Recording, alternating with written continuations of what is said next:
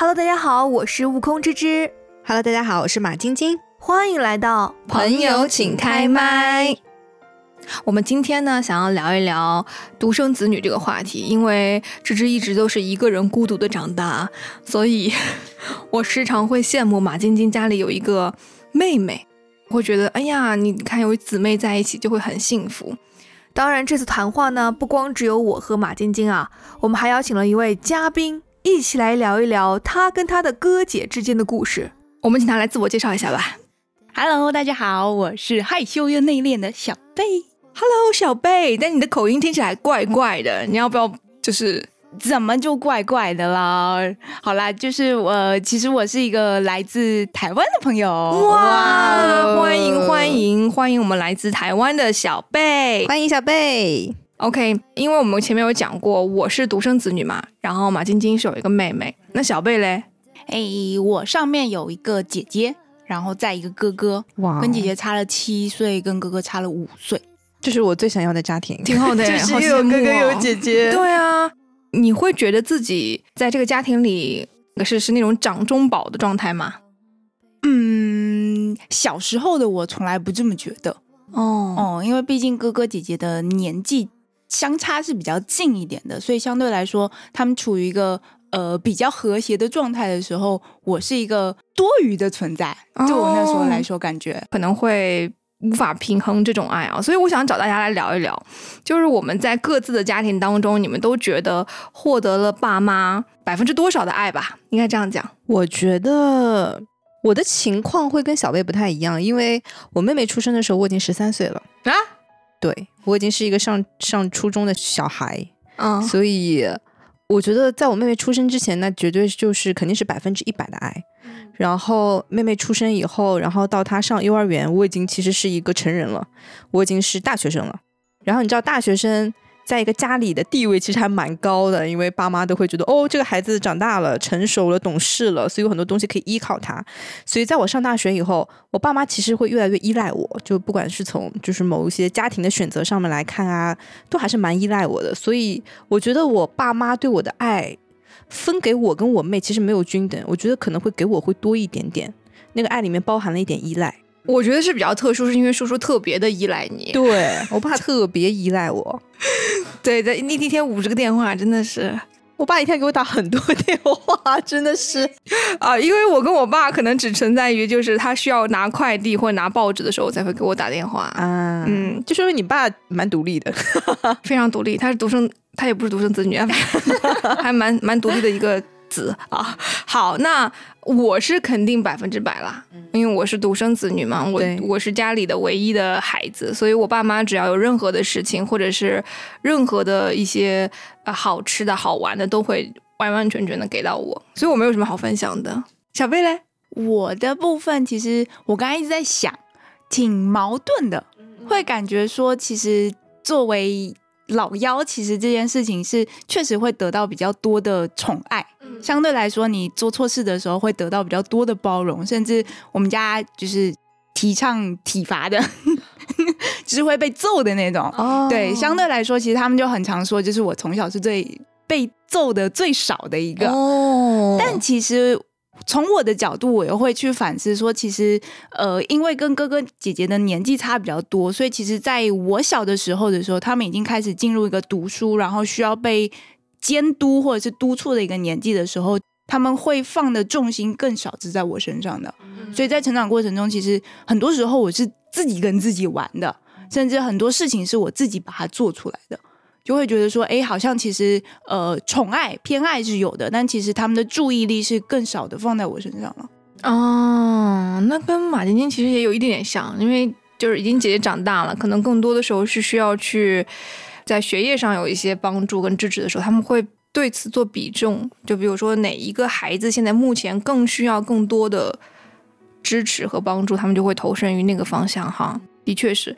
那我想问一下小贝，你觉得做妹妹幸福吗？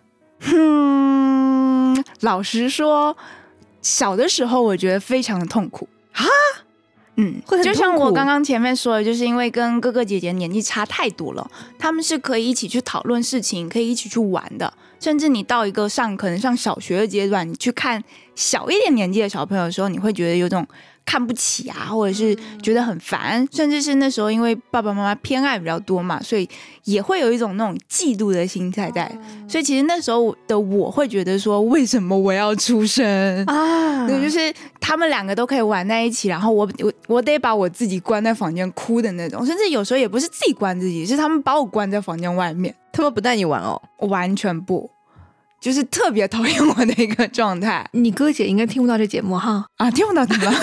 哎，那我好奇的是，那等你长大以后，哥哥哥哥姐姐有起到，比如说保护你或者之类的？嗯，其实还是会有，就是因为我小时候我其实长得还蛮胖。就是那种整的长得像一颗球，黑色的球的那种状态，所以黑色的球，他现在很瘦，嗯，对呀，我根本没有办法想象，哎，待会给你们看。对，所以那个时候其实，在学校还是难免会有一些那种嘲笑啊，甚至到有点偏霸凌阶段那种事情。然后姐姐就突然跟我说，就是她看我不开心嘛，就突然跟我说，有什么事情你可以跟我说，尽管那个时候我跟她的关系还不是那么好的。然后一直到可能偏上大学的时候，其实那个时候他们会给我更多的支持，比如说呃，我对于成绩、学业，甚至在未来的职业方向这种选择的时候，他们会给我更多的支持或者是建议。因为爸妈相对来说也是比较偏控制型的那种，如果就是我的想法跟爸妈不一致，甚至在对立的状态的时候，他们会比较偏站在我的立场。嗯。对，你看，我就没有，我是孤独的一个人。可是你获得了爸妈百分百的爱，诶，是啦，是啦。那做姐姐呢？幸福吗？做姐姐，做姐姐幸福吗？我觉得，我觉得当然是有很幸福的时刻。你知道，小朋友是很可爱的，就小孩儿，因为我比我妹妹大很多嘛，所以小朋友是会很崇拜你，就觉得哇，这是我的姐姐，所以他经常会说：“姐姐，你要来学校接我。”然后他就。他就一定要我去学校门口等他，然后让同学们都看看，这是我的姐姐，这样子很可爱。然后很好玩的事情是，就是他小的时候会给我做那种什么生日卡片之类的，还没有识字的时候，然后他会写那种很很古怪，因为他还没有学文字嘛，他会说“姐姐在人间”，就做了张卡片，他说“姐姐在人间”送给我，就是很好很好玩，你知道吗？然后我我还记得有一次，我妹很小啊，大概还是五六岁的时候，我那个时候戴隐形眼镜。然后小朋友很喜欢玩这种这种软软的这种在水里的东西，他觉得很很好奇，很好玩。然后他就把我的隐形眼镜拿出来玩，玩了以后很害怕，不知道怎么办，就扔进垃圾桶了。然后我一看，哎，我的隐形眼镜怎么不见了？就只有一种可能性嘛，就家里只有一个小孩小破孩你知道吗？我就问他，你有没有动姐姐的隐形眼镜？他说没有。我说，那你告诉我你扔哪里了？说垃圾桶，说哦，就是类似于 这样的，好贼哦。对，就哇，像类似于这样的故事很多，很有意思，你知道吗？也会有很温暖的时刻，因为你知道家里的大人往往是不怎么会表达什么思念之情的，但小孩子会的。所以我记得我去上大学那一年，我爸妈和我妹当时还是汽车站，在汽车站送我，然后我妹还不知道我去干嘛，她看到我上了一个大巴车，她在下面突然嚎啕大哭，说：“姐姐，你去哪里呀？”那大哭，然后跟着我，我妈和我爸就跟着他一起哭，你知道吗？就其实是很幸福的。当然，你知道小孩成长的过程当中也会有这种很纠结的时刻。比如说，我刚刚听小贝讲说可能会嫉妒哥哥姐姐，这是会的。我妹也会有，因为我刚刚说我爸很依赖我嘛，所以他经常会啊下意识的说出一些可能让妹妹觉得。很不开心的话，比如说妹妹在吃一些什么东西的时候，他就说不要吃完哦，要给你姐姐留一点，就之类的话啊。对对对，他就会觉得爸爸好像爱姐姐多一点，就可能会有这方面的想法。对，但是好像说就是一旦有了，比如说老二、老三，其实好像要更关注老大的状态。我不知道，因为其实我已经长大了，嗯，我已经得到了我爸妈其实还蛮充足的关注和爱的。嗯，尤其是我爸，我爸是从小，就算他去外地出差，每天也要给我打电话。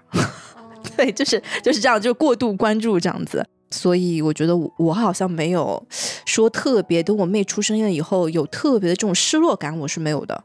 嗯，反而我妹我妹那边可能会有。然后其实过程当中还是会有些辛苦的时刻，因为哇，我后来才知道当家长好难哦，因为你知道。姐姐在里面要扮演，在一个家庭里面就是扮演家长的角色。小女孩长大以后就是听不住父母的那个劝，听不住父母的劝，他觉得爸爸妈妈不行，他们什么都不懂，他们也不理解我这一代，但只有我，所以我经常就很很害怕，同时接到我爸跟我妹的电话，我知道寄居蟹的故事，两个人同时给我打电话，我爸说：“哎呀，我也不知道说了什么，他又哭啦，什么什么之类的，就什么心里会有什么不开心，也不跟我讲。”然后我妹又给我打电话说：“爸爸把我的东西丢了，也不跟我讲，什么之类。”我就要去从中撮中合。间者的角色，然后有段时间还要扮演家庭教师，你知道吧？因为我爸妈根本已经没有能力辅导作业了，我就要教他啊、什么方程怎么解啦，然后之类的。哇，抓狂，这是最痛苦的时刻。是的，是的，是的，还好我哎，这样突然庆幸我没有这样的时刻。虽然我是独生子女家庭啊，但是我有一个很好的朋友，他不是生了三个儿子嘛，哦，他给我分享一个故事，我觉得让我印象还蛮深刻。为什么说要多关注老大？因为他当时跟我讲，生第一胎的时候他自己也不懂，然后不知道怎么跟小孩子沟通。呃，就比如说小孩子在抓狂的时候，你不理解他，你就跟他一起抓狂，两个人都像互相爆炸这种感觉。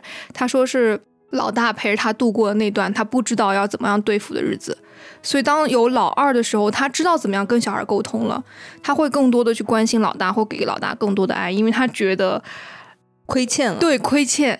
他可以很心平气和的去跟孩子沟通，他知道他现在哭可能是因为要换尿不湿了，他可能饿了，他可能想睡觉了。但当他在第一个孩子身上，他是没有这个经验的，他所有的痛苦、挣扎跟那种暴躁的情绪都给了老大，所以他就会觉得对老大会有一些愧疚，那以至于现在老大虽然很颠哈，他也能够比较心平气和的去看待这件事情。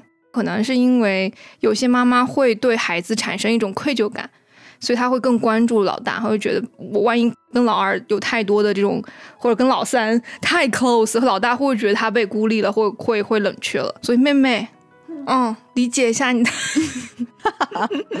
其实我我以前的概念中，我一直以为就是如果是一个三孩儿家庭，会被忽略的是中间的小孩，因为老大一定是得到父母最多爱的，然后老幺因为他最小最需要被保护，所以我一直觉得应该是中间的老二德善。比如说是哦那一九八八里的德善的那对种，对我一直以为是老二会。但我觉得应该就是在一九八八那个年代吧，像我父母也是的，因为我我爸妈都是老二，哦，真的、啊，嗯，他们得到的关注会相对比较少吗？我我觉得我妈比较特殊，然后我妈她是中间的女孩子，一个哥哥一个弟哦。弟，那如果家里只有一个女孩，应该也会获得比较多关注吧？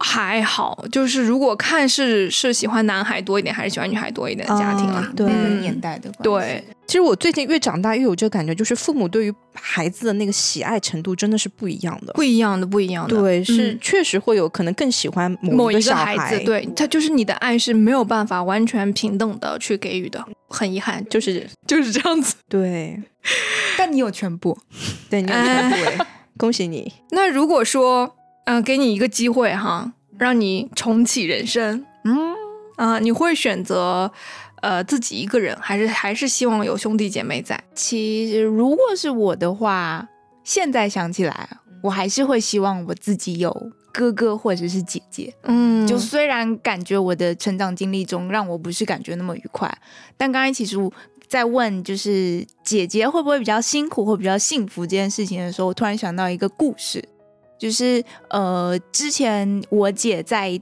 就是一样，从体制内想要转到其他工作去的时候，那时候刚好我还在读高中而已。然后他跟我爸妈在就是房间里面发生很大的争执，然后我就只好在房间里苦读，苦读苦读苦读之后呢，姐就上来了。那时候我们还睡上下铺，就趴在他的下铺上面痛哭，哭完好一阵子之后，转过来跟我说：“妹，我好羡慕你。”我说：“哈，为什么羡慕啊？”他说：“你就很乖，你就很懂事，所以你就不需要发生这种类似的争执。”然后一直到我自己可能对想要放飞自我，从家里到这里来工作之类的事情的时候，我发现我不需要经历这些东西，因为姐姐已经经历过了。对，姐姐发跟他们发生过的一些沟通，在我身上不需要再发生过一次。所以其实他们有些走过的路是我不需要再去经历的。我觉得这对我来说是一件很幸福的事情，哦，我可以有我，自由的选择。嗯，就跟我跟刚刚讲的那个我朋友的那个故事一样，就他已经跟他的老大磨合的差不多了，所以当老二、老三来的时候，他完全就是非常 peace 的去对待他们，就知道。对对对对对，就很 peace，就是 OK，我知道你要干嘛，就这种感觉。所以，嗯，姐姐很辛苦。哎，你还好啦，你这这是扎实。我有辛苦啊，我也很辛苦啊，辛苦辛苦，哎电话费浪费会比较多一点。真的。如果是我的话，我我会希望我有兄弟姐妹，因为没有尝试跟体验过嘛，嗯，我觉得，我觉得这是一个可以有的体验，对不对？对，是可以有的。现在会不会太晚？当然，不然嘞，太危险，对身体不好，还是不要了啦。嗯，可以的，可以的。但是以后就算有，也是我带，我才不要嘞。当姐姐是 OK 的，是 OK 的。我觉得如果命运问我说当姐姐还蛮辛苦，你要再当一次吗？我我觉得我还是会会说 yes。对，可能就是会中间会有很多很辛苦的部分啊，就是不管是教他写作业，你觉得很抓狂；然后你听到他早恋，你可能会很抓狂；然后你听到他学习成绩不好，精彩被我们俩西湖看的。真的是，然后听到听到他作业不好，你知道吗？学校的老师只要他在学校里不乖或者怎么样，他第一时间想到的不是联系我爸妈，是联系我。然后我一看到老师的电话啊信息，我都会觉得很抓狂。但是如果再来一次，我还是蛮愿意的，你知道吗？我觉得因为我是一个姐姐，所以我的成长会比别人快很多。然后我很知道自己身上要承担的责任是什么样，我很知道，因为我下面有个妹妹，所以我现在要做得更好一点，因为我是她的榜样。也就是因为有她的存在，所以我觉得我才是现在的我。哦，我会发给你妹的这期节目，好好听听你姐怎么。就是不要那么早恋爱就好。我现在还记得她逃跑的身影，哎，怎么办？哇，这是一个精彩的故事，要不要在这个节目里分享一下？可以，这个故事应该由我来说。就是有一次我们两个人去西湖旁边画画，然后一抬眼看上去就是有一个女孩子，你知道吗？和一个男生这样从我面前这样划过去。我说，我就抖了一下马晶晶，我说，哎，我怎么感觉那么像你妹、啊？然后马晶晶说，不可能，对，这不是我妹。然后我说，你知道为什么吗？你知道我为什么觉得她不是我妹吗？因为我妹在我们面前从来不会是那样的穿着打扮，她在我面前穿着打扮就是一个很大宽大的 T 恤，从来都是穿一个运动的裤子，然后邋里邋遢的。对，然后那天看到的女生头发长长的卷的，卷的，然后嗯穿那个厚底的那种鞋子，穿那个小裙子，穿那个粉色的衬衫，我一看不可能，我说这个穿衣风格不是她的 竟然是被我认出来的，不认你知道吗被我认出来的。然后我想说，这真的不是你妹吗？我说感觉好像啊。嗯然后他其实是有点紧张的，他说不可能，不是我妹。然后已经拿手机要给她打电话，你知道？不是我妹，不是我妹。然后打电话，然后那个女生接起来了，喂这个姐姐。对，我说你在哪里呀、他说我在什么什么地方。我说不对吧，你在西湖边哦。然后然后炸，我就看那个女生，哇，就一一溜烟跑掉了。快速的逃跑，你知道吗？哇，你你可以问吴坤之，那天我整个人就是崩溃哎，我终于有一种就当家长看到自己家的孩子就是早恋的那种感觉哇！太精彩了！我想说，跑的真快。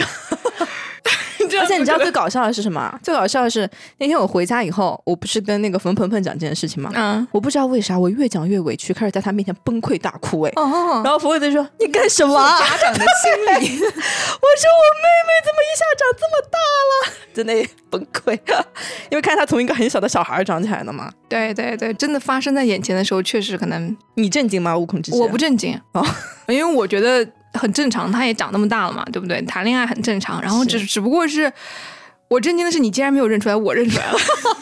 对因为我的理智、我的情感不接受这件事情。对，对，太好笑了，真的。好，我问一个可能我永远都不会回答的问题啊，就如果你们当了呃不就是结婚之后嘛，你你会生几个孩子？一二三四五，那也太多了吧？上山打老虎，我觉得最多就是两个。跟你自己的这样的一样。呃，对，但我应该不会让他们年年纪相差这么多，可能呃，可能不能差这么多了，已经来不及了，对对不对？嗯你要抓紧了。嗯，也危谢谢险你。那小贝呢？我自己的话，肯定不会是独生。嗯，因为毕竟是在一个比较热闹的家庭这样长大的，我没有办法去想象说，如果我的小孩必须是个独生子或女的时候，嗯，两个我觉得挺好的。如果要生的话，我觉得都是双数双数的生，对对，公平一二点。四六，嗯，那就六吧，六，激励。哎，小贝，女排排球队可以组起来了。悟空之之，虽然它的可能性没有那么高哈，那我也想问一下为，零，你不生啊？为零啊！我我肯定是为零啊。那如果嘞，如果你重启人生，然后你，比如说现在已经结婚了，那你哦，那我会选择早一点生，嗯，生几个？早一点就无所谓，就像我朋友那样，三十岁之前三个都生完了。你生三个，所以是 OK 的。哦，不是，不 OK，不 OK，不 OK。不是生儿有，还有养哦。对呀、对呀、所以我跟你讲，不能超过两个，不能超过两个。绝对不可以。在这样的一个，那会是一个吗？有可能啊，我觉得一个也挺好的，一个也挺好的，就是会成熟的晚一点吧。哎，那我想问一下，如果是独生子女的话，你身上会感受到比较大的压力吗？因为爸妈全部都关注在你身上。会，会有，会有，就，嗯，不光是压力吧，也有一些，比如说是担忧，也是双份的。嗯就比如说我爸妈，如果他们在一起旅行，我觉得还 OK；如果他们突然两个人分开，比如他跟他的团，他跟他的团去旅行了，我就会很担心。我就想说，哎，就是怎么到地方也不给我发个消息，就是这这两个人到底在干嘛，就会有这种方式。就比如说我爸生病的时候，然后我妈要是也不在，就我一个人的时候，我就突然觉得啊，压力好大，就是很害怕。这种害怕就是我不知道我接下来该做什么，我也没没个人可以商量。